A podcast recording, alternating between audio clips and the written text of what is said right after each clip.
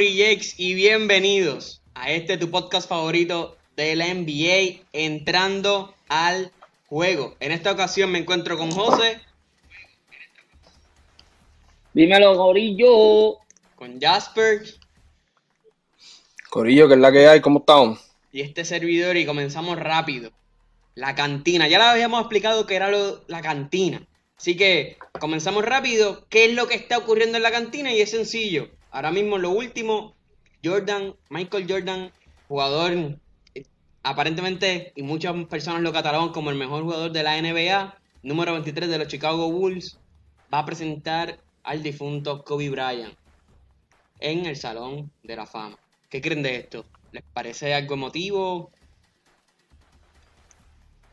O sea, yo entiendo que va a ser un momento bien importante para el NBA. Y qué más, ¿verdad? Que vamos a estar exaltando al Salón de la Fama a Kobe Bryant. Y que lo haga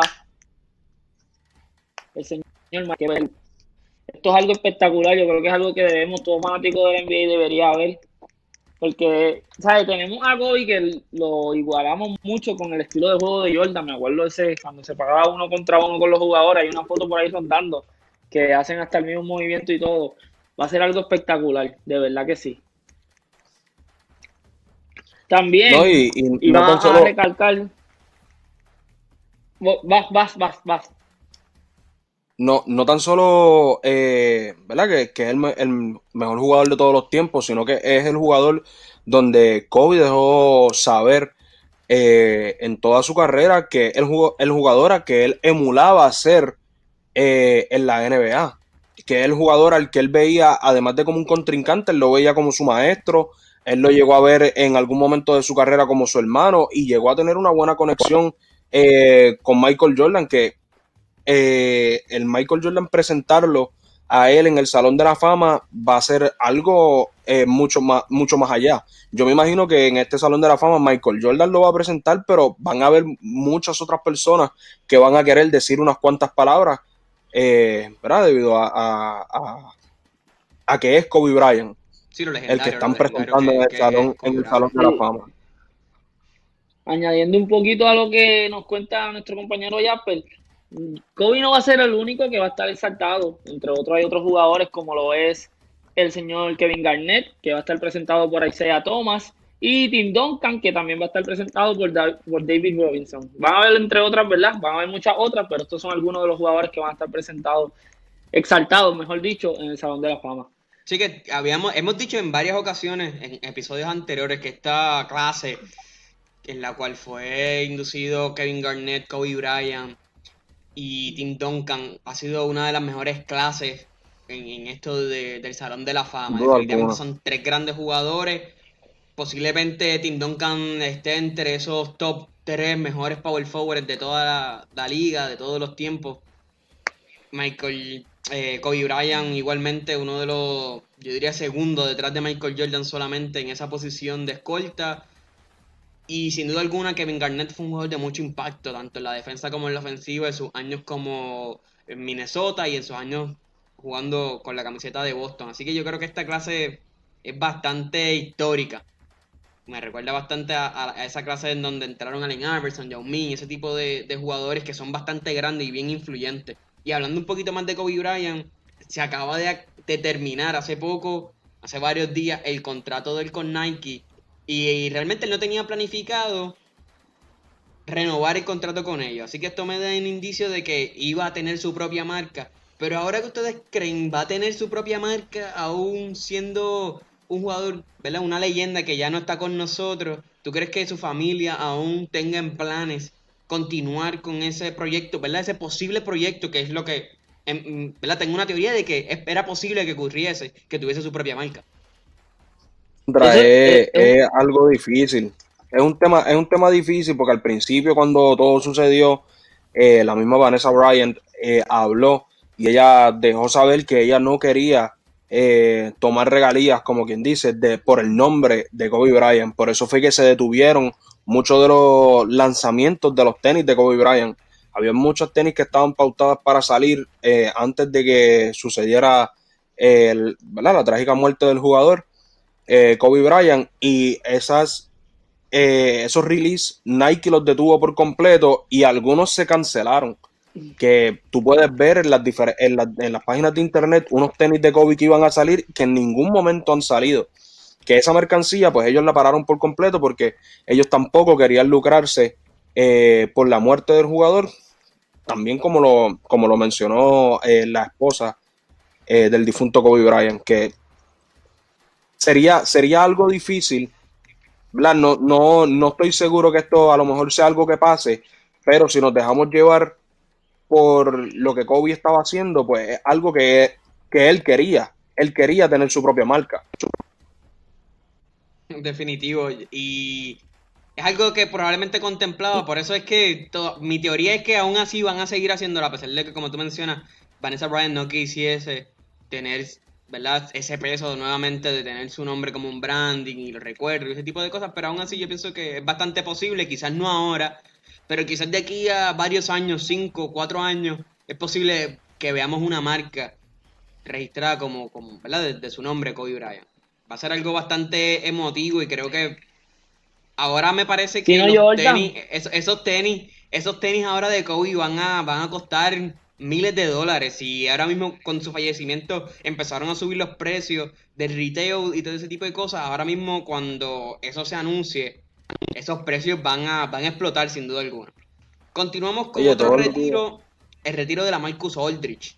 Esto yo creo que fue un retiro bastante repentino. Yo creo que nadie se lo esperaba que de la noche a la mañana la Marcus Aldrich tomara esta decisión. Y es una decisión a base de, salud, porque sabemos que él estaba en un equipo que probablemente le hubiese dado una sortija si se hubiese mantenido con ellos. Pero no, es algo que no vamos a saber claramente, pero ¿cómo, cómo les impactó esta noticia a ustedes? De ver un jugador que llevamos viendo años. Realmente la Marcus Aldrich ha sido un jugador de, de gran calibre, o sea, en su carrera promedió 19.4 puntos por juego, 8.2 rebotes, 2 asistencias para un 49% de tiro de campo, de tiro libre un 81% y una efectividad de tiro de campo de un 49.7. Así que estamos viendo un jugador que era bastante efectivo, tenía su, media distancia bastante mangada. Realmente, ¿cómo les tomó esta, esta noticia a ustedes? Real, realmente a todos fanáticos del NBA, por más rivalidad que tú tengas, y ahora que crearon esto de los, según la gente, los super equipos de Lakers y Brooklyn, ¿sabes? por más rivalidad que tú tengas, esto es algo triste para el NBA. Jugador tan talentoso como tú mencionas, que de la noche a la mañana tenga que retirarse, es algo que de verdad nos duele.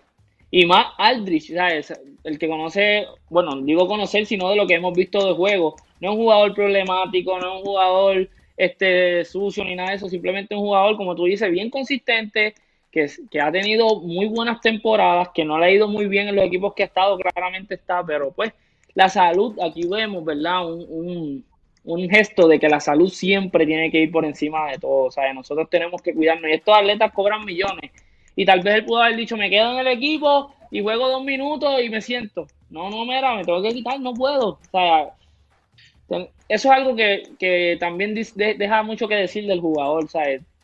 Su vida vale muchísimo más.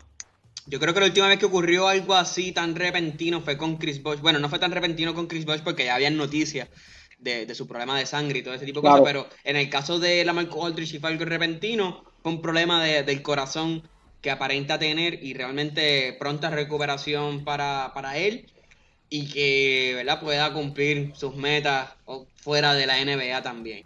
Que te aseguro que, no era lo único que, tenía en mente. Claro. Ahora bien, compra de equipos. Esto sí me tomó por sorpresa y es que el jugador, bueno, el ex jugador de la Grandes Ligas, Alex Rodríguez, compra al equipo de Minnesota. Un equipo que realmente el mercado es bien pequeño, ¿verdad? A mi parecer. ¿Por qué? Donde está localizado no hay mucha fanaticada en términos de, baloncesto. Sin embargo, me parece bien curioso que comprase a un equipo como Minnesota. ¿Qué les parece esta noticia? Ya no sé si iba a decir algo. No, no, estaba, esperando a ver si, si tú ibas a hablar. La realidad del caso es que esto, esto es una compra que yo no, yo no me esperaba. Porque volvemos, o sea, no vi rumores en ningún momento de que fuera a comprar el equipo o de que o de que el equipo estaba en venta. En ningún momento vi que eh, se estuviera rumorando de que ese equipo estaba en venta o de que él estaba intentando comprar el equipo. Y cuando me entero que él compró el equipo por casi, creo que fue 1.5, no, 1.5 eh, mil millones de dólares, que casi, estamos hablando que compró el equipo casi por, por, por un billón o por un billón. No sé, el número de los cerca. El punto fue que salió caro. Y él, él de la noche a la mañana sale que él es codueño del equipo porque lo compró con otro, eh, si no me equivoco, con otro eh, exjugador de la MLB. Y compran el equipo. Ni los mismos jugadores sabían que él estaba comprando el equipo porque en una entrevista le preguntaron eh, a los jugadores y, y podemos buscar la entrevista en, en Instagram. Si quieren, después les dejamos el link de la entrevista, donde le preguntan al novato si él conocía quién era Alex Rodríguez, que Alex Rodríguez era el nuevo dueño de los Minnesota Timberwolves. Y él me dice: Yo lo lamento mucho, pero yo no veo pelota, no sé quién es. Y a lo que Alex Rodríguez cogió y le dio eh, eh, retweet a la entrevista y le pone mucho gusto, mi nombre es Alex. Eh, gusto en conocerte, Anthony. Aquí te dejo para que me conozcas. Y le dejó la lista de, de, su, de, su, de todas las cosas que ha logrado. De su récord, de su récord, de su récord. ¿Entiendes? un buen paso para empezar con el dueño de tu equipo. Yo creo que es una excelente movida. Yo realmente creo que es una excelente movida porque va a ver, la pandemia no es eterna, va a acabar y esto cuando se vuelva a permitir gente a las canchas, la gente va a estar deseosa de ir a, ver los equipos. Tal vez Minnesota, tú digas, ¿a quién, van a ir a ver a Minnesota? no hay nada que ver por ahora. Pero este año, cuando él empieza a meter el dinero, el budget, y empiece a traer jugadores, ah, pues cuando empiece otra vez que se acabe la pandemia, yo creo que ahí es donde vamos a decir, espérate, esta gente se armó bien y la gente va a empezar a ir a ver los juegos. Oye, es que van a tan pronto abran las canchas, que esto de la pandemia se acabe, abran las canchas, no importa el juego que se esté dando, así sea Minnesota contra, contra Detroit, esas canchas van a estar llenas porque la gente ya tiene ganas de ir a ver los juegos, de ir a ver esos jugadores.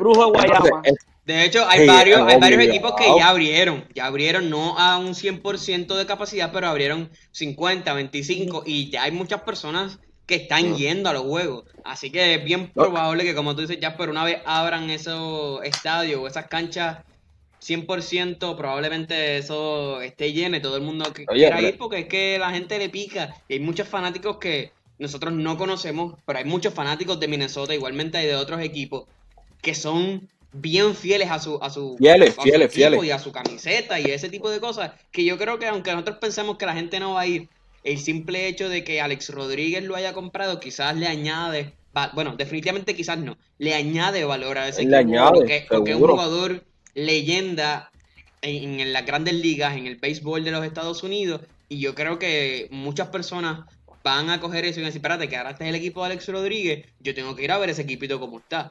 Y quizás me pueda colar y ver a Alex Rodríguez allí mismo en cancha, que yo creo que es otro, definitivamente yo creo que esto le añade valor, sin duda alguna no, y en definitiva, en definitiva es el nombre de Alex Rodríguez. Por, ahora mismo yo no recuerdo el nombre de, del otro jugador eh, o de la otra persona. Ah, Mark eh,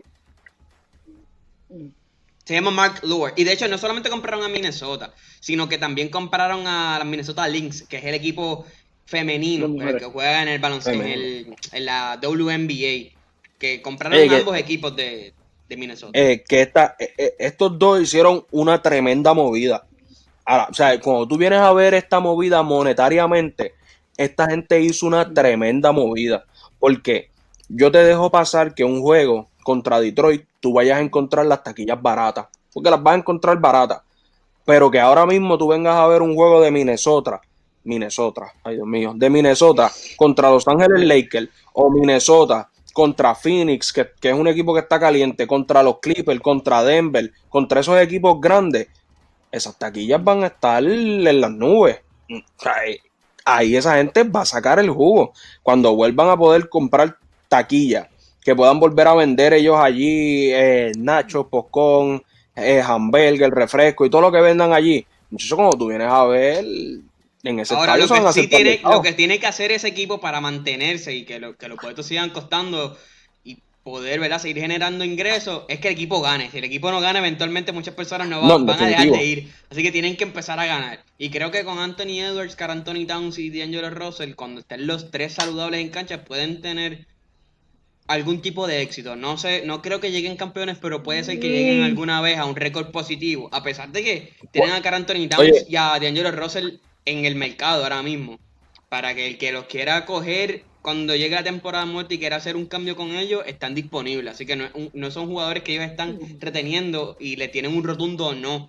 Así que hay que ver qué ocurre ahora cuando se acabe esta temporada y comience la temporada muerta, a ver si van las movidas, cómo va a funcionar la cosa. A ver, a ver si por lo menos salen del lugar número 15, ¿me entiendes? Y por lo menos van al 14 o al 13, subiendo un poquito, ¿me entiendes? Poquito a poquito, pasitos pequeños. No hay que dar un paso agigantado, llegar de 15 al 8, pero por lo menos con Plaza me llega al 12. Llega al 12. Claro. Quiero sacar un momentito para saludar a todas aquellas personas que nos están sintonizando a esta, ¿verdad? Este es tu podcast favorito entrando al juego. Así que manténganse por ahí. Les agradecemos un millón. Continuamos con otra compra. Y no es una compra completa, sino que se vuelve socio de los Utah Jazz, Dwayne Wade. Esta a mí me sorprendió más aún que Dwayne Wade se uniera a ese equipo, o sea, es procedente de, de Chicago y que comprara parte, o sea, se volviera accionista o socio de los Utah Jazz, me sorprendió bastante. ¿Qué les pareció esa movida de parte de, de Dwayne Wade? A mí, a mí me dio gracia porque, o sea, no recuerdo bien dónde fue que lo leí, pero decía como que él dijo, ah, yo aposté a este equipo porque están en alto en la tabla. Como que no entiendo, ¿sabes? So, Por eso tú le apuestas a Utah, ¿sabes? Tú le apuestas a Utah, pues están en lo alto de la tabla y voy a meter mis chavos ahí. Y mañana, el año que viene, si también porquería, pues no hay problema. Sí, es una lotería, es una lotería, definitivamente. sí, a mí me hace mucho. Yo no hubiese puesto chavos. Es más, lo prefería meter en Minnesota. prefería meterlo en Minnesota. Bueno. de, de, business, no sé, pero yo, no sé, me tomó por sorpresa. Oye, la, la, realidad del caso, esta, esta compra, o, o, como dice Milton, el volverse accionista del Utah Jazz me sorprendió mucho porque, como menciona Milton, es de Chicago y pasó, vamos a decir que la mayor parte de su carrera en Miami Donde uno pensaba ver ese tipo de jugador que fue, vamos a decir, tan leal a los Miami Heat, es en Miami. Yo pensaba verlo en algún rol en Miami. Eh, si era accionista de Miami, verlo de, a lo mejor coach de algo en Miami, eh, aconsejando a los nuevos, a los rookies en Miami, a los jugadores, esto, lo otro. Pero cuando salió que compró en Utah fue algo que me cogió totalmente de sorpresa porque en el juego de estrellas, si mi mente no me falla por completo, cuando se estaban burlando de los jugadores de Utah, él estaba en esa en esa entrevista. Él estaba en y entonces él estaba en ese panel y entonces que ahora salga que él es medio accionista de, Utah, eh, es como que una bofetada, ¿me entiendes? Al equipo. Me reí de ustedes y ahora voy a hacer, ahora los voy a comprar. Quizás tú crees que esto ha sido como un acto de, de reconciliación con el equipo y con los fanáticos de Utah. ¿Se pudiese catalogar algo así? Bueno, realmente ya. Se puede, se puede pero ¿para qué? ¿Para qué? pero es la realidad del caso. Oye, se puede, pero esto es algo que si tú querías ponerte de buenas con, el público de Utah, tú lo resolvías en un live en Instagram. Subías un postcito de lo bastante chévere. Yo no me hago responsable de lo que dijo esa gente. Eh, fue en el momento, me dejé llevar, lo lamento mucho, no quise herir a nadie y ya. Pero ha hecho comprar el equipo. o, hacerte accionista del equipo. Chacho, un, equipo que no pasa de segunda ronda. Chacho. Sí, está un poco, un poco raro, pero bueno, continuamos con los la carrera para el MVP. Todavía. Aunque es, Aunque es peor lo que dice José, que es mejor comprar un equipo que va a 15 en la NBA, pero está bien. Por lo menos él sí se hace de uno que va a uno. Ah, por lo menos, eso sí es cierto. Continuamos con, con la carrera del MVP. Nikola Jokic de los Denver Nuggets continúa en esa primera posición. En la segunda posición le sigue Joel Embiid de los 76ers de Filadelfia. En la tercera posición le sigue Luka Doncic de los Dallas Mavericks. Subió de sexta posición a la tercera. Le continúa en cuarta posición Giannis Antetokounmpo de los Milwaukee Bucks. Y en esa quinta posición se encuentra Damian Lillard de los Portland Blazers, que estaba segundo en varias semanas atrás. ¿Qué les parece esta listita? Bastante. Esta lista es del 16 de abril, así que han pasado ya cuatro días, pero aún así creo que está bastante certera. Si lo venimos a ver, eh, ¿verdad? Si lo comparamos con cómo está en la actualidad. Yo realmente estoy de acuerdo en la 1 y la 2. El 1 y el 2. Más nada. Después de ahí, y si acaso en Demian Leader. Después de ahí, yo siento que le están respeto yo siento que ese jugador le tiene que estar top 5 en ese MVP. ¿está? Y solamente lo voy a decir por el, por el hecho del impacto que está teniendo. ¿sabes? Porque muchos de esos jugadores que están. Exacto, sí. Stephen Curry, el impacto que está teniendo en su equipo, ¿sabes? Están ganando los juegos, ¿sabes? Está teniendo una temporada estupidísima. Vamos, ya ni a, ¿qué está haciendo? y el tipo de Stephen Curry, eh, o sea, los tiene bueno, José, estás teniendo un poco de problema, no se entiende muy bien. Este, no, realmente no te escuchamos la mayoría de lo que mencionaste, pero supongo que habrás dicho que te sorprende bastante que Stephen Curry no esté en cancha, digo que no esté en esa lista de los top 5, que tú lo pondrías 3, 4, quizás hasta 5, por el impacto que ha tenido con su equipo. Claro. Yo estoy de acuerdo contigo no sé si ponerlo tercero, pero sin embargo, creo que en esos top 5, por lo menos quinto, debería estar Stephen Curry. Porque se está echando el equipo encima. Ha encestado 40 puntos en, muchos de los últimos juegos. Ha sido bastante certero en su tiro. Y le ha ganado, o sea, ha tenido un récord positivo. Lograron tener ahora mismo, se colocaron en 50%. O sea, tienen récord igual, igual perdida, igual ganada que es un equipo que no se le veía con esta posibilidad. De hecho, están bastante cercanos para jugar ese play-in que probablemente lo tengan que jugar a menos que lleguen en la sexta posición.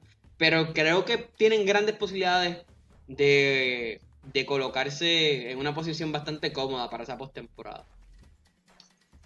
Eh, en este caso estoy de acuerdo con ustedes, hermano. Stephen Curry es un jugador que yo pienso que debería de estar eh, en este, en este top 5, mano, de la carrera del MVP, por el simple hecho de, como ustedes mencionan, está cargando literalmente al equipo de los Golden State Warriors eh, para meterlos por lo menos en ese play-in o por lo menos meterlos en, los primeros, en las primeras ocho.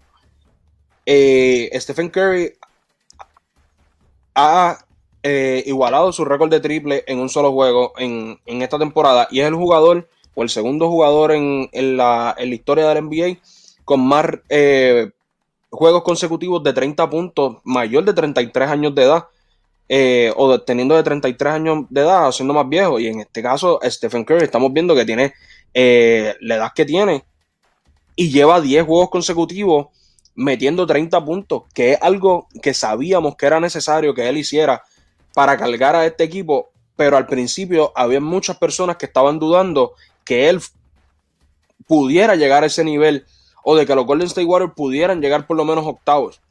Y en este momento él está demostrando que él tiene lo necesario para meter esos 30 por juego y que sí puede meter ese equipo en, en playoff.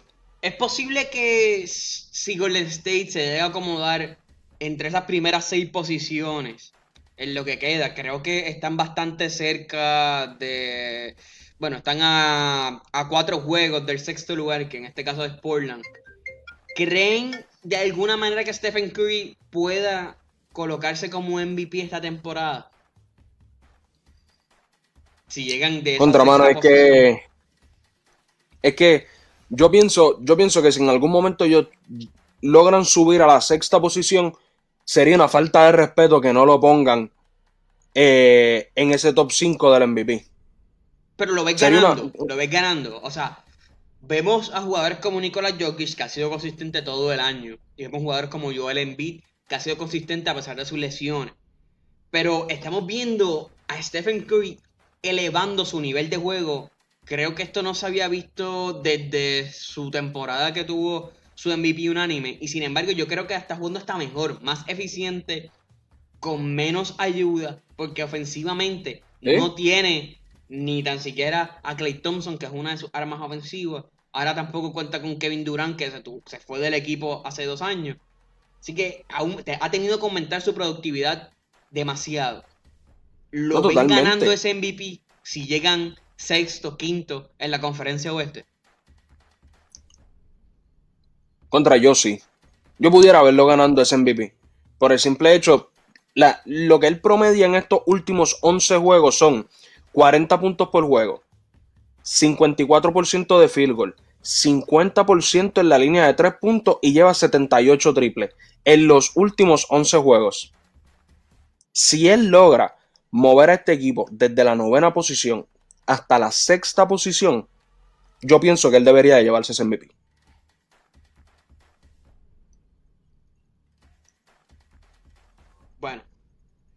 Ahora bien, vemos, a estos equipos que están teniendo problemas de lesiones. Y Kevin Durant se vuelve a lastimar. Jugadores de alta calibre se están lastimando frecuentemente. Es básicamente cada juego que pasa o cada día que pasa, tú ves jugadores nuevos que se lastiman. Y realmente es bien triste. ¿A qué tú crees que se le, se le deba esto? Quizás es la temporada un poco atropellada o, a qué ustedes creen que se debe este... ¿Qué se le puede decir, mano? Mala suerte con las lesiones a los jugadores que son estelares. En el caso de Nuevo Mitchell se lastimó también hace poco. ¿Cómo lo ven? ¿Qué creen? Bueno, aquí yo, aquí muchos jugadores también lo han dicho en sus cuentas personales de Instagram, de, Twitter. Eh, han tocado el mismo tema que, les voy, que, voy a tocar ahora, es la corta temporada. El tener los juegos tan corridos uno detrás del otro, el poco tiempo de descanso que le dieron a los jugadores, eh, en este caso siendo la temporada más corta, ¿verdad? De empezar desde el, final de una al comenzar de la otra, la temporada más corta ah, de la historia del NBA ha traído, ha traído muchos problemas y los estamos viendo ahora. A lo mejor uno decía contra, pero es que ellos no necesitan descansar tanto tiempo. Pero es que no sabemos que esos jugadores pasan la mayoría del tiempo dentro de un autobús moviéndose de estado a estado o dentro de un avión moviéndose de estado a estado para llegar, dormir en un, en un hotel, o sea, llegar, a acostarse en la cama del hotel para levantarse al otro día temprano, para ir a entrenar, bajar la dieta, esto, lo otro, y el estar moviéndose constantemente, eso te agota. Y si no, viajen seis meses. Seis meses de lado a lado en autobús, seis meses de lado a lado en avión. Cuando tienes un juego hoy, tienes un día de descanso, que no es un día de descanso porque ese día te tienes que ir a entrenar para mantenerte en tu condición. Para después tener juegos back to backs, que es, una situación difícil donde vemos que eh, los jugadores se están explotando y a lo mejor no están teniendo el descanso necesario y estamos viendo estas lesiones en cancha. Yo creo que los jugadores, los juegos back no sé si me escucho, ¿me escucho bien? Sí, ahora sí te escucho. Ahora sí te escucho. Eso que ibas a decir ahora también, los juegos back to back hace que el jugador descanse muchísimo menos. ¿sabes? Y eso, ah, eso desgasta, por lo menos físicamente al jugador, y el músculo no va a estar a su totalidad bien. También está el hecho de que hay muchas de estas lesiones que son, este, no sé cuál es la palabra correcta, si me pueden ayudar, como que se da originalmente en el juego, o sea, un rebote, chocaste con un compañero, doblaste dos vídeos, o sea, también hay cosas que no podemos controlar, que van a pasar y ya.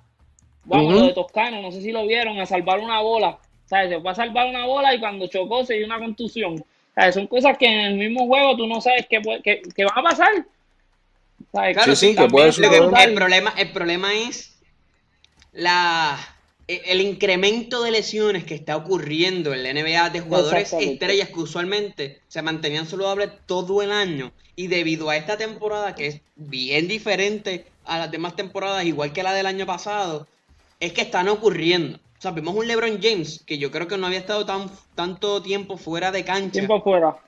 Vemos a un Donovan Mitchell que es un jugador joven, sin embargo se lastima. Se gustó también, yo pienso que el desgaste físico juega un papel bastante clave en las lesiones. Y bueno, es, e, es evidente de que si no reciben algún descanso y el músculo recibe oxigenación, pues el músculo va recibiendo desgaste y se va, va, a llegar un momento en que quizás tú quieres que correr, pero el músculo no te va a reaccionar de la misma manera en que tú quieres porque ya el músculo está cansado. ya no va a nada, ya no va a poner nada. Y pues, obviamente ayuda paso a que las lesiones sean, sean más frecuentes. Por eso es bien importante el descanso en, los atletas como tal, no solo, no solo los jugadores de la NBA, sino en, todos los atletas el descanso, por eso es que es tan vital. Sí, de acuerdo. Para mí este puede ser el, gran factor o uno de los factores más grandes porque no podemos, ¿verdad? No quiero decir, ah, es pura coincidencia que se estén lastimando todos estos jugadores. Yo pienso que tiene que haber algo detrás de esto y lo más que podemos analizar entre, ¿verdad? entre todos ahora mismo sería esto, sería es la temporada con menos descanso que estos jugadores han recibido.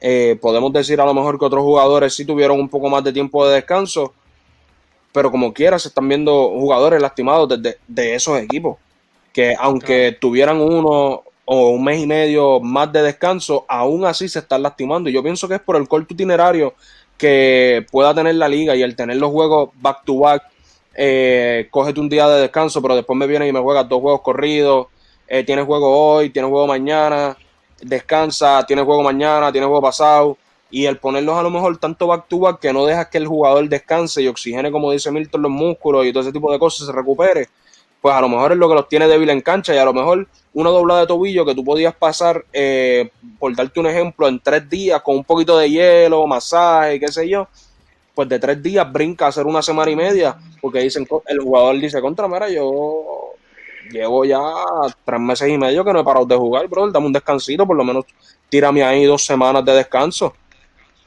O dicen, contra, ese músculo lleva, dice, ese músculo lleva bastante, de, ¿sabes? Está un poquito desgastado, tienes que darle reposo, cógete tres semanas de descanso, que como menciona Milton, es lo mismo que le pudo haber pasado a LeBron James. LeBron James es un jugador que invierte casi dos millones eh, en su cuerpo anualmente para esto mismo, para evitar las lesiones y que un jugador que, como menciona Milton, no había pasado tanto tiempo fuera de cancha, viene ahora, se doble el tobillo y ya va para mes y medio fuera de cancha.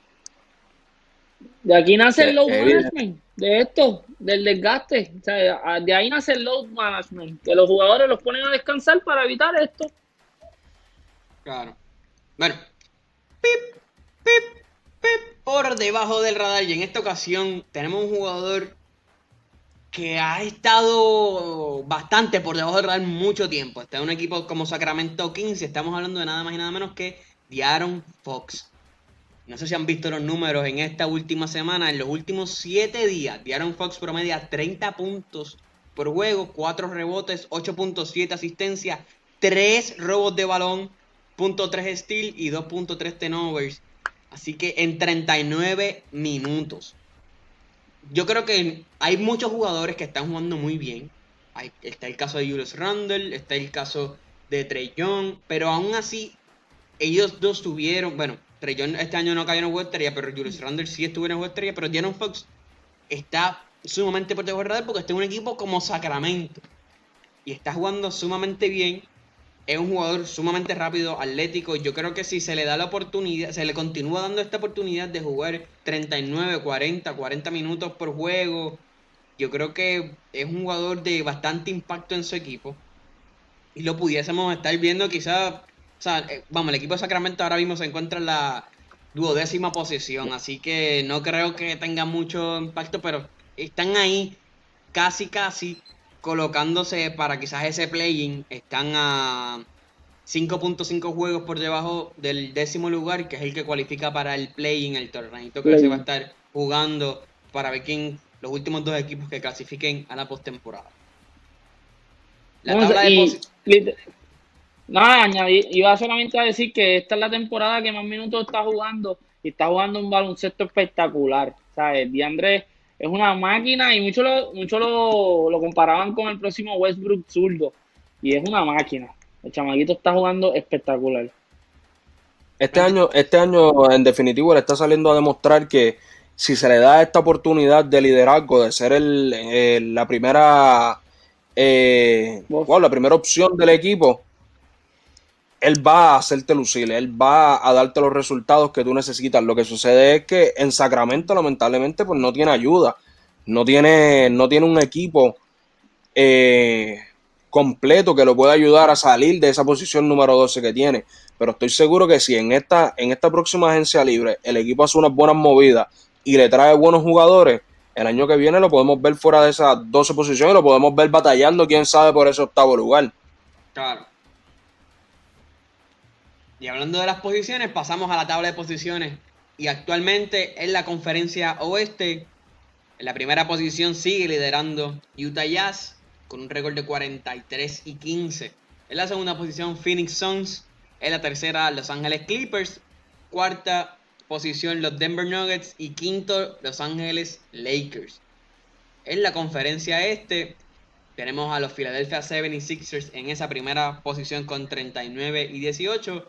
Le siguen los Brooklyn Nets. En la tercera posición, Milwaukee Bucks. En la cuarta, Atlanta Hawks y en la quinta Boston Celtics. Quiero hablar un poco de estos dos equipos últimos que acabo de mencionar, Atlanta Hawks y los Boston Celtics, porque antes del receso del juego de estrella estos equipos no estaban ni tan siquiera cerca de esa sexta posición. Estaban de hecho fuera. Yo creo que Boston llegó a estar en esa octava posición, pero los Atlanta Hawks, si no me equivoco, llegaron a estar hasta decimotercera posición. Y ahora verlos cuartos, vemos que han avanzado bastante desde ese cambio de, coach que hicieron, que contrataron a Nate McMillan. Y vemos también a Boston Celtics con este dúo de Jalen Brown y Jason Tatum que están levantando poco a poco a Boston Celtics, que ellos dos han tenido una segunda mitad de temporada de ensueño, diría yo. El, el, juego pasado contra Golden State, Jason Tatum anotó 44 puntos. Así que vemos que estos equipos, se, o sea, no es imposible para un equipo cuando está debajo de la octava posición antes de la primera mitad de temporada y luego poder levantarse. O sea, ya vemos que estos dos equipos lo lograron. Así que es bastante posible. Y otro equipo que me gustaría destacar que está también en la postemporada que hace años no lo veíamos ahí son los New York Knicks. Liderados de Julius Randle, R.J. Barrett, son un equipo Están en empate con Boston. O sea, es un equipo que realmente ha estado bien consistente en toda esta temporada porque se han mantenido en conversación todo el tiempo. Han, estado entre esa cuarta a sexta posición casi siempre. Y me alegro un montón. Este equipo ya sabemos que ha pasado por un montón de decepciones y no había podido arrancar. Y ahora con Julius Randle, Jay Barrett, Obi Topping han podido engranarse poco a poco y colocarse en conversación. O sea, están fuera del playing ahora mismo. Y me parece algo bastante bueno. No, eh, Oye, añadiendo a este eso, ajá, voy, voy, ok. Añadiendo a eso, este, el equipo de New York está entre, si no me equivoco, los mejores tres equipos defensivos de la liga. O sea, no es que están jugando a meter el balón nada más, no. Están entre los mejores tres equipos defensivos y se nota, ¿sabes? Las transiciones, cuando jugaron con el mismo equipo de Lakers, salía uno, se quedaba solo y venía otro de atrás a coger el cantazo, ¿sabes? Se ve la disposición de los jugadores de querer estar ahí. Tampoco yo lo pongo tan lindo como dice Milton, que están cuarto, después que... Porque del, del quinto para abajo hasta el noveno, todos tienen casi el mismo récord. O sea, tampoco era mucha diferencia. Bueno, es que su récord no era positivo. su récord no era positivo, su récord era negativo. Pero es que ni el, de, ni el del 4, ni el del 5, ni el del 6, ni el del 7, ni el del 8, todos eran malos. Todos son malos. Sí, pero, tienen récord positivo. Tienen récord. No ese equipo no tenía récord positivo. Habían perdido más de lo que habían ganado. Así que por lo tanto, el haber ganado, el haber colocado ese récord por encima de un 50%, por, un, por encima de un punto 500, es algo que es un logro, porque no, era algo que ellos tenían. Ahora mismo, ahora mismo, este equipo, ahora mismo, este equipo de, Nueva York tiene una racha de siete juegos ganados. Sin embargo, un equipo, y lo siento mucho, eh, Milton, un equipo como Houston, que el año pasado estaba en playoff, llegó a tener 20 derrotas seguidas esta temporada. Oye, pero es que Houston está en otra, en otra, conversación de, de, lo que se llama el tanking, en de esto hemos hablado. Houston está buscando la manera de colocarse en esas primeras tres para el, para el sorteo de, selecciones de novatos. Se, se dieron cuenta, se dieron cuenta que no estaban ganando esta temporada que ya iban perdiendo y dijeron, pues ni modo, ya entonces vamos a empezar a tomar malas decisiones y a perder el juego y, a tirar la temporada. Pero es porque se dieron cuenta se que lastimó, el es que se lastimó Christian Wood, se lastimó John Wall, PJ Tucker no quería jugar, Jet Harden se fue. ocurrieron todo un montón de cosas en menos de una semana y dijeron, mira, ¿sabes qué? Esta temporada no tenemos muchas probabilidades. No, vamos a intentar ellos hicieron los cambios ellos hicieron los cambios con la esperanza de que funcione. El, cambio de James Harden con la ah. esperanza de que contra cogí par de jugadores, vamos a ver si funciona. Pero vieron que, como tú dices, les entró una sal terrible y dijeron, bueno, vamos a tirar la temporada, mi gente, oíste, fírmenme todos por aquí, que vamos a tirar la temporada, no quiero que ni, oye, tú puedes estar al lado del aro y me va a fallar la huira, ¿viste? Como metas esa huira, vas a suspender otro juego por el equipo. Pero en ese equipito que tú mencionas, hay jugadores como Kevin Porter Jr. que se le está dando la oportunidad, jugadores como Kelly que se le está dando la oportunidad. A Tate, que es un, que es un rookie bastante bueno, proveniente de, los equipos de Australia, está jugando sumamente bien. Y que Olini, tú lo podrás catalogar como un bacalao, pero ahora mismo si tú buscas sus números, desde que llegó a Houston, a Houston Rockets, ha jugado pero bueno. Pero pon, pon aquí en, en, Minnesota también los va a matar. No, no, jamás. O sea, pero tú quizás puedes decir, mira, pero es que está en el equipo, pero es que estaba destinado para ser ahí. Porque por le, oye, llega a ver si otro, otro jugador. Quizás no tenía eso. Mira a Bradley. Pues está jugando en Houston. ¿Por qué Bradley no tiene eso mismo? Está destacándose de la misma manera. Pero, pero, que Leolinic no se le conocía por ser un tipo ofensivo igualmente. de hecho, que Leolinic no se le conocía por nada. Por nada se le conocía a que Leolinic. Y ahora mismo está jugando muy Se le conocía porque dribleaba. Decían que él dribleaba bien, que sí que es Y ahora mismo, ahora mismo. Dale para Houston. Dale para Houston para que, para que juegues tú. Dale para Houston. Dale, para Houston. Y está jugando bien. Está jugando muy bien. De hecho, hay muchas personas que dicen que el cambio que hicieron con Miami Heat lo ganó Houston Rockets. Yo todavía no creo en eso, porque Víctor Oladipo bueno, ya se lesionó. una pieza clave. Pero como quiera. Claro, eh, pero. Pero como quiera. ¿Sabes? Sí, esta, temporada, esta temporada, imagínate. Oye, imagínate, imagínate chocarte con esa. Bueno, exacto. Si está lesionado por completo, te la puedo dejar pasar esta temporada, ellos ganaron. Pero imagínate la próxima, la próxima temporada tú toparte con un cuadro donde tú tengas a Tyler Hero, Víctor Oladipo, eh, tengas a Jimmy Butler, Van Adebayo, muchacho, tú no vas, a ti te van a faltar piernas para poder, a ti te van a faltar piernas para poder alcanzar a toda esa gente. Tienen un equipazo. Ah, no, espérate, Tienen un equipazo all definitivamente es un equipo bastante bueno. Tienen profundidad en su equipo. Y pueden hacer mucho daño en playoffs. Hay que ver cuando lleguen a, postemporada cómo ocurren, pero ya vimos, llegaron a la final sin, o sea, haciendo la cenicienta. Yo no sé si este año podrán llegar a la final con un equipo como Brooklyn Nets, pero todo es posible. Este, el deporte y en el baloncesto, como en cualquier otro deporte, ocurren cosas que uno no se espera. así que es algo que hay que esperar a ver si sucede. Poniéndome serio, poniéndome serio. Tú sabes lo que necesitas Houston. Yo te hago un chiste. Se ponen duro, duro, duro. No quiero escuchar el chiste, pues ya sé por dónde va. Continúa. es que esa, esas cosas se supone que no se hagan, eso.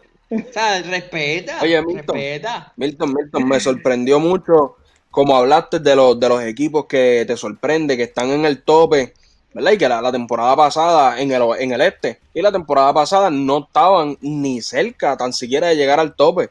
Mano, y me, me, duele, me duele que no hayas hablado de los Phoenix Suns.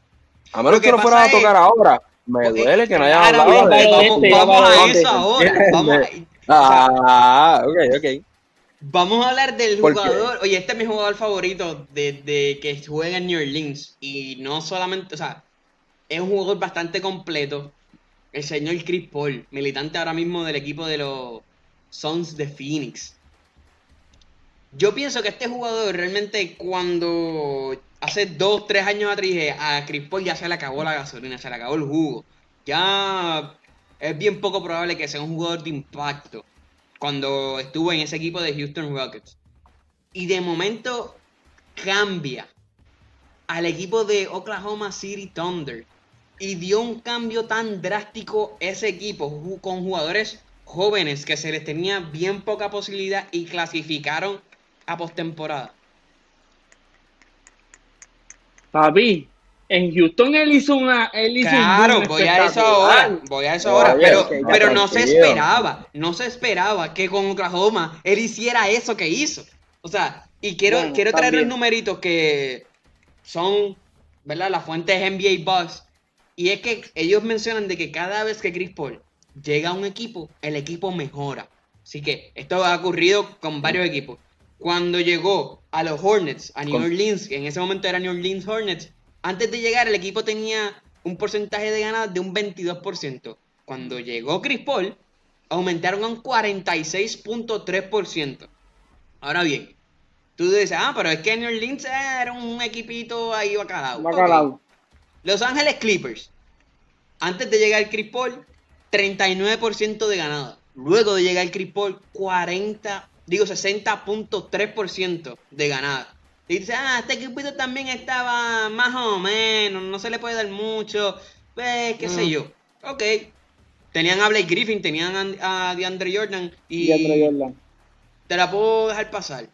Pero cuando llega a Houston, cuando llega a Houston, es un equipo que ya básicamente lo único que estaba bastante construido, bastante bien construido con James Harden. No era que era un equipo contendor al título quizás en ese momento.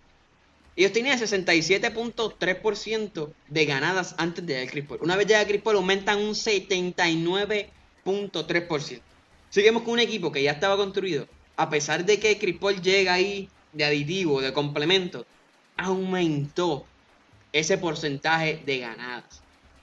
Y cuando llegó a Oklahoma City, aumentó igualmente porque la gente pensaba, de antes, hicieron ese cambio de Russell Westbrook con Chris Paul, ahora posiblemente Chris Paul no le vaya a dar lo mismo que Russell Westbrook le estaba dando a ese equipo. Se equivocaron. De 59%, de 59.8% antes de llegar Chris Paul que tenían con Russell Westbrook, cuando llegó Chris Paul a Oklahoma City, aumentaron a un 61.1%. Ah, aumentaron 2%. Bueno, no, aumentaron. aumentaron Oye, aumentaron, aumentaron bastante. Según tengo yo acá, tengo en, en, otra fuente. Voy a buscar rapidito por aquí, dame dos segundos. En lo que tú le encuentras, voy a pasar con el equipo que tú me acabas de mencionar. Phoenix Suns. Ese equipo, antes de que llegara Chris Paul, tenía un 46.6% de ganadas. Llega Chris Paul hoy. Bueno, llega Chris Paul la temporada, esta temporada, y comienza a jugar y tienen un 72% de ganadas. Están número 2 en la conferencia oeste, que sabemos históricamente que es la conferencia más dura. Tú podrás decir lo que tú quieras. Y del 1 al 6, del 1 al 8, pueden clasificar para llegar al cuarto en la conferencia este fácilmente. Así que tienen un 40, o sea, tienen un 71.9% de ganadas hoy día con un 49, 41 y 16. O sea, es un récord que ni Los Ángeles Lakers ni los Clippers tienen. Solamente el único equipo que sobrepasa a los Phoenix Suns son los Utah Jazz en toda la NBA. Yo creo que esto es algo de admirarse porque, vuelvo, muchas personas, como yo, tenían a Chris Paul un poquito ya, mira, Chris Paul ya está llegando a sus últimos días, ya no está siendo igual de deficiente. Sin embargo, una vez lo sacan de ese equipo de Houston, vemos cómo volvió a ser relevante en toda la liga. Fue seleccionado nuevamente en ese juego de estrellas y este año nuevamente fue seleccionado en el juego de estrella. Así que se está convirtiendo en un jugador que a pesar de que tiene sus años, la sabiduría, su manera de jugar, su pacing dentro de cancha, su liderazgo dentro de cancha y fuera de cancha también, se están haciendo notar. Vemos, e, este equipo de Phoenix venía caliente de esta burbuja, ganaron los ocho juegos corridos, tristemente no pudieron cualificar para esa postemporada porque pues eso, ese último juego Portland ganó contra San Antonio y sin embargo cogen a Chris Paul y mejoran drásticamente. O sea, de estar en octava posición, ahora están segunda. Segundo. No, de estar, de estar peleando para entrar, de estar eh, peleando para entrar octavo, pasaste a estar segundo, donde tú vas a tener la oportunidad de jugar contra los de abajo, no que tú vas a estar abajo jugando contra los de arriba. O sea, eh, Chris Paul llegó y dijo, nosotros vamos a estar arriba y el año que viene le vamos a dar a los de abajo. Este equipo a mí está bastante bien construido. Creo que tienen... Chris Paul es un jugador que sabe, ¿sabes? Cuando tú tienes liderazgo, tú sabes que por más años que tú lleves en la liga, si la voz ofensiva del otro jugador, yo le voy a dar su tiempo. Pero los tiempos, los tempos, los tiempos, no sé si tempos, tiempos de juego. Sí, el tempo del juego, el tempo del juego lo voy él, a yo. él los controla, él los controla. Aunque sepa que Booker tiene que tirar el balón, él lleva el tiempo igual con Harden. Él sabía que Harden era el que tenía que tirar el balón. Pero el control de Houston era, era Chris Paul y se notó cuando se fue. Era como un equipo como Llegó a OKC, el control, el tiempo, lo llevaba también Chris Paul y ahora en este equipo de Phoenix. Bueno, yo no, yo no sé si hasta está considerado para la carrera de MVP, estaban hablando de eso también. De hecho, el, está teniendo una temporada. Chris Paul se encuentra, te voy, te voy a buscar esa información ahora, porque Chris Paul se encuentra entre esos top 15 eh, para ser MVP. hay otros jugadores que están jugando sumamente bien, en el caso de Stephen Curry, que todavía está por encima de él el mismo Damian Lillard. Hay muchos jugadores que tienen mayor impacto en su equipo, pero sin embargo, el impacto que tiene Chris Paul yo creo que es intachable. Uno no lo puede tapar. Hay, hay que reconocerlo. Sí. Oye, el brincar desde la novena, desde la octava, pelear por la octava posición a la segunda posición fija, porque ya llevan dos, tres semanas estando fijos en esa segunda posición, eh, es algo, o sea, es algo totalmente drástico y estamos viendo a, como ustedes están mencionando, estamos viendo un Chris eh, totalmente diferente y un, un Chris consistente, porque Chris desde que entró a la liga ha hecho ese cambio, como bien mencionó Milton, en todos los equipos que él ha estado. Todos los equipos que él ha estado, él los ha mejorado. Y no es que él los ha mejorado él siendo la primera voz ofensiva, porque Chris Paul a lo mejor no es el, el jugador más ofensivo anotando que uno pueda conocer pero sí es el jugador que más posiciones ofensivas crea. Chris Paul te puede sacar una jugada así, en dos segundos. En un segundo te saca una jugada. Chris Paul ha sido un, jugador que en su carrera no ha promediado menos de siete asistencias por juego.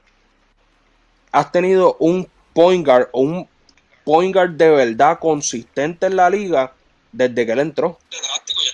Él, él, ha, él, ha, entrado literalmente a ser un point guard de verdad.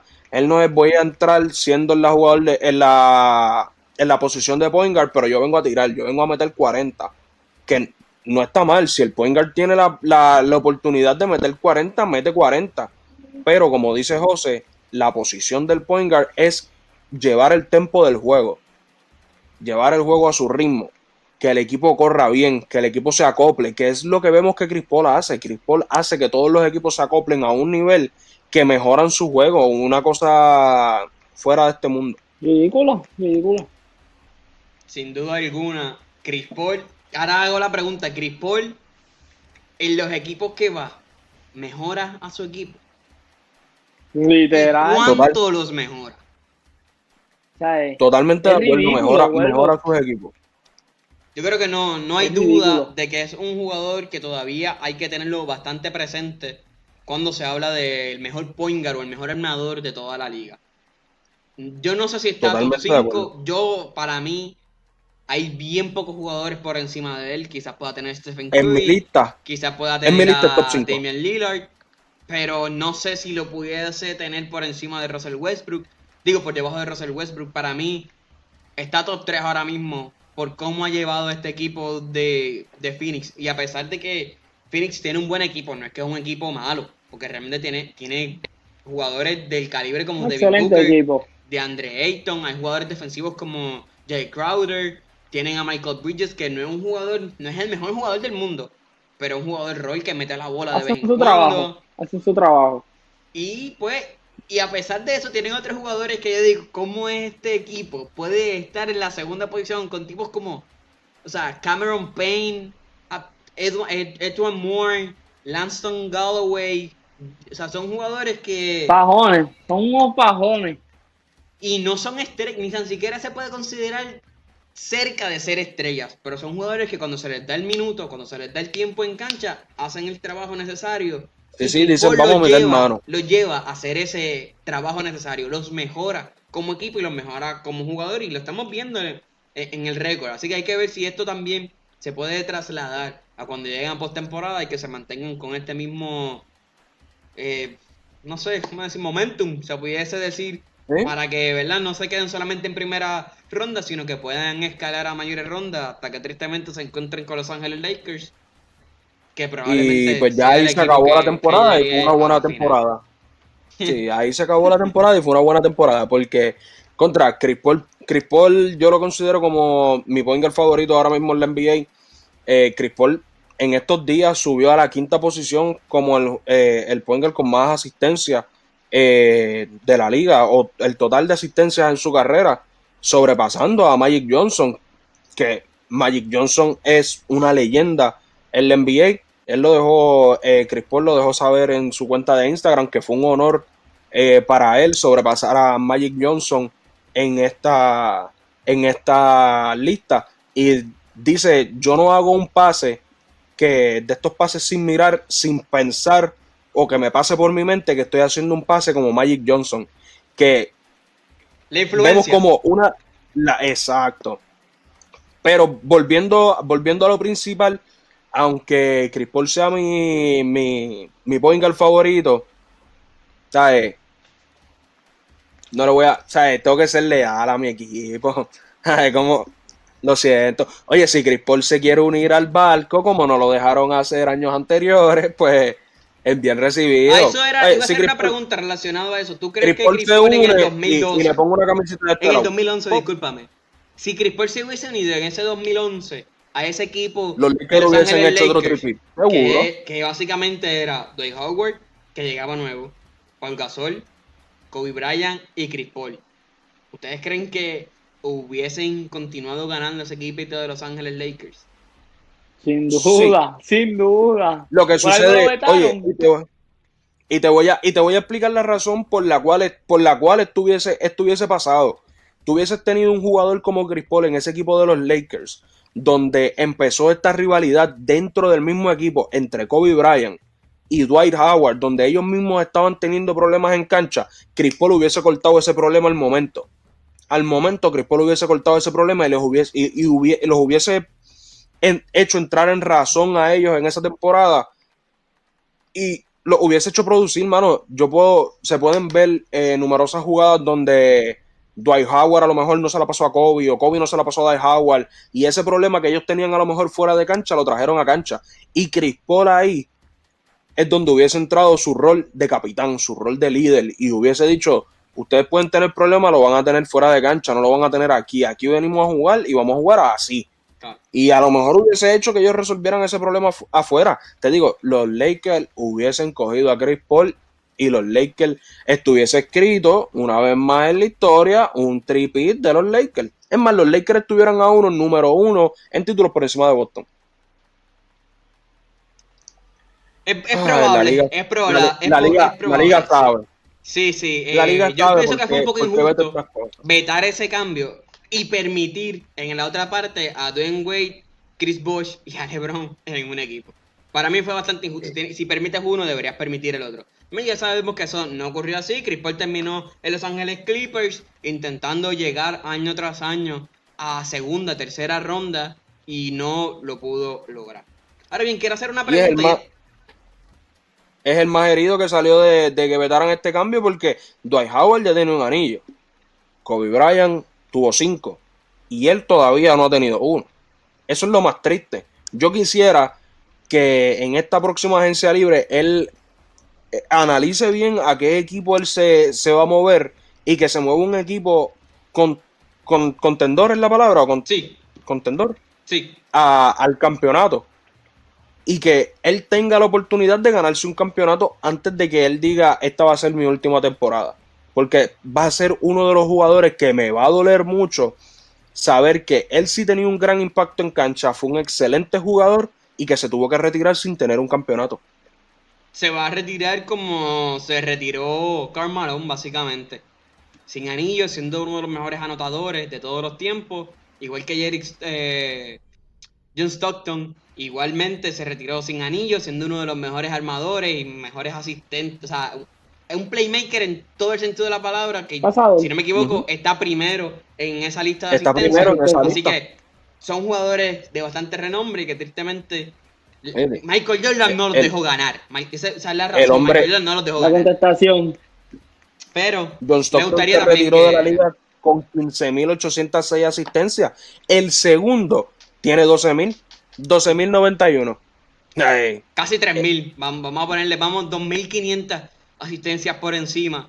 Yo diría que esos son prácticamente dos, tres temporadas fácilmente por encima.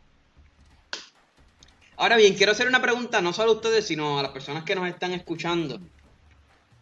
Si ustedes tuviesen que coger entre estos dos jugadores, ¿a quién escogerían y por qué? Tienes a Ben Simmons en un lado y tienes a Kyrie Irving en el otro. ¿Qué jugador, José, tú escogerías y por qué? yo no lo pienso mucho. Yo escogería a Irving, ¿sabes? Eso, sin lugar a dudas. Yo digo que es la, la reinita, la Cinderela de la NBA, porque es como que siempre tiene un problema y toda la cosa, y el muchachito es una cosa seria. Pero es, si no es el mejor, es uno de los mejores handles del NBA en cuestión de dribble. ¿sabes? El tipo es una máquina y creando ofensiva para él, para sí mismo, es otra máquina diferente, ¿sabes? Me gusta muchísimo, aunque prefiero un jugador mucho más defensivo, siempre voy a querer un jugador defensivo, por lo menos en esta comparativa con Ben Simon, me quedo con Kyrie Irving. Jasper. Mano, esto todo depende de eh, repíteme, repíteme la pregunta para no devolverte la pregunta. No volver a hacerte otra pregunta. si tú tuvieses que escoger entre dos, jugadores, ¿qué jugador te escogerías? ¿Kyrie Irving o Ben Simmons? Para comenzar un equipo, yo escogería a Ben Simmons. Y, les voy a explicar en esta parte el por qué. Es que esto es, lo que, la pregunta y por qué. ¿Por qué lo escogí? O sea, ah, ok, ok. Pues voy, voy, a explicar el por qué yo escojo a Ben Simmons. Ben Simmons es un point guard de 6'7. Si no me equivoco, 6'7, 6'8. Es un jugador que tiene un muy buen manejo de balón. Es un jugador defensivo. Es verdad que me, vas a decir, José, te estoy viendo, sé que me vas a decir, ah, pero es un jugador que no tira. Porque está bien, no tira. Pero entre todo lo demás, Ben Simmons lo tiene. Ben es un jugador que no me va a causar tanta polémica como, como a lo mejor la, la causa Kyrie Irving. Como por ejemplo, tuvo varios juegos en esta temporada donde se fue de la temporada por problemas personales. Ben Simmons ha estado toda la temporada jugando. Ben Simmons ha estado en cancha promediando un double-double. porque Ben Simmons a lo mejor no me promedia 25 puntos por juego, pero me promedia 18, me promedia 9 rebotes y me promedia 8 asistencias. Yo prefiero un jugador que me promedie 18, 8 y 8 a un jugador que solamente me promedia 24, 3 y 3 siendo un point guard. Tú no estás siendo un point guard, tú estás siendo un shooting guard. Pregúntale a Dos River si no ha cambiado Ben Simmons por, por Kyrie. Mira, yo, yo, yo me voy a igual. Yo te apuesto lo que sea que no. Ben Simmons también, mano. Y corrigiendo un poco lo que dice ya, Ben Simmons no mide 6'7 ni 6'8. Ben Simmons está enlistado en la NBA como un jugador que mide 6'11. Si tú tienes un tipo. Mira para allá. Que es sumamente habilidoso con el balón. No al nivel de Kyrie Irving. Claramente para mí Kyrie Irving con el balón es el jugador con más habilidad ahora mismo en la NBA. Es el jugador con más recursos cuando tiene el balón. O sea, el tipo sabe penetrar, sabe manejar el balón, sabe abrirse espacio para tener un tiro cómodo. Pero yo me voy con Ben Simmons porque Ben Simmons involucra más a su equipo en la ofensiva y también defiende muy bien. ¿Que no mete el balón? Pues mira, busco jugadores que en este caso eh, eh, ¿verdad? Los 76ers tienen a Tobias Harris, tienen a Seth Curry, tienen a Joel Embiid, jugadores que son ofensivos. Así que básicamente con que tú me anotes 12, 15 puntos por juego y me promedie 10 asistencias, bueno, no 10 asistencias, pero ponle 8, 9 asistencias por juego, pero al mismo tiempo me promedie de 2 a 3 steals por juego, de uno a dos tapones por juego, para mí es algo que le da más valor a mi equipo que simplemente ser un tipo ofensivo, que es el caso de Kyrie. Oye, Kyrie Irving mete 40. Kyrie Irving mete 50. Es- Kyrie Irving tiene es que la no- habilidad de anotar a un nivel eh, eh. De. In- increíble. Pero lo que me está dando Ben Simmons pienso que es más de valor que lo que me va a dar Kyrie Irving. Primero, en la química, o sea, esa es otra cosa, la química que va a tener el equipo con Ben Simmons, a diferencia Pero, de pe- la química que puede tener el equipo con... Pero. Química históricamente, porque esto es históricamente hablando, sabemos que Kyrie Irving ha tenido problemas con sus dos respectivos equipos anteriores. En el caso de Boston Tiene y en el caso de, y en el caso de Cleveland Cavaliers. O sea, tú vas a hacer un equipo alrededor de un jugador que en los últimos minutos no puede tirar la bola. Es otro Yanis. Pero me No abre la puede cancha tirarla, para no, tirar. no. Pero es que Pero Oye, ¿quién se la vas a si juega bien.